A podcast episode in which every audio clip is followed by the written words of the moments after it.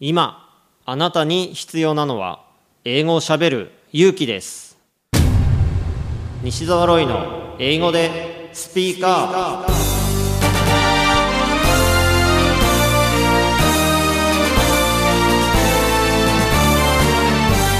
こんにちは。イングリッシュドクターの西澤ロイです。スピーカー。これは英語が少しくらい下手でも間違っていても大きな声で喋るとか堂々と意見を言うという意味です。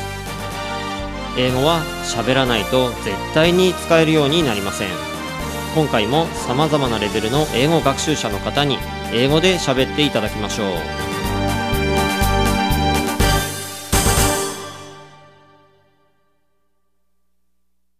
今月のゲストはポーランド出身のラファオさんです。英語でスピーカーアップ。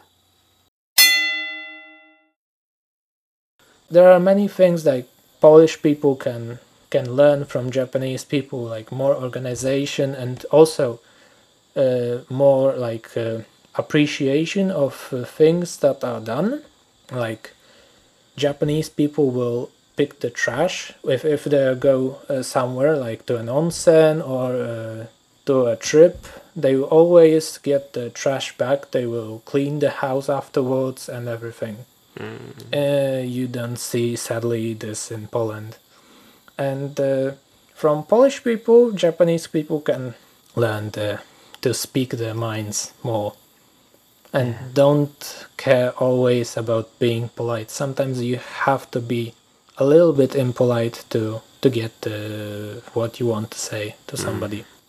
Sometimes it's a little bit troubling. For example, if if I'm asked to do some kind of a job hmm. and uh, I show show my results to somebody and ask them for an opinion, hmm.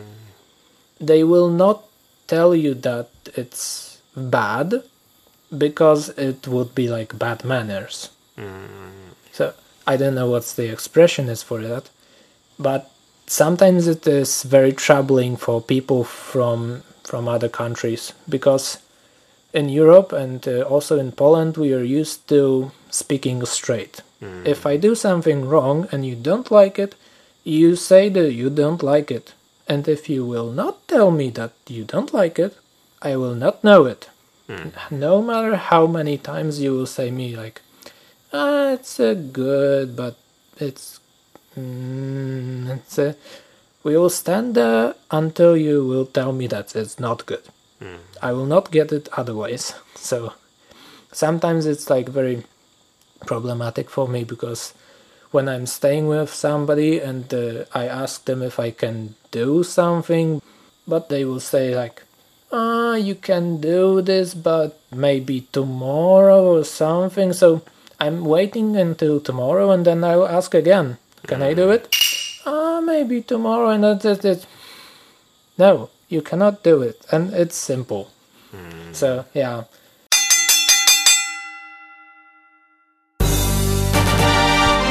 英語でスピーカー下手でもたどたどしくても何かを話せばコミュニケーションが生まれます。あなたも勇気を出して英語でスピーカーしてみてくださいね。ナビゲーターはイングリッシュドクター西澤ロイでした。バイバイ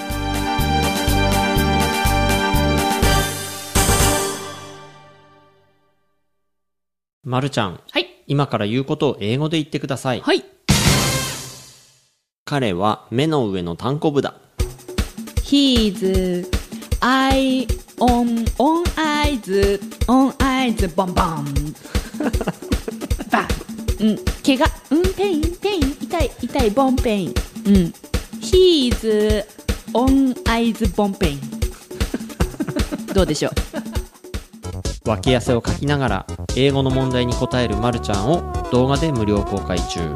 頑張らない英会話レッスンを見たい方は西沢ロイ公式ホームページからどうぞ。見ちゃダメ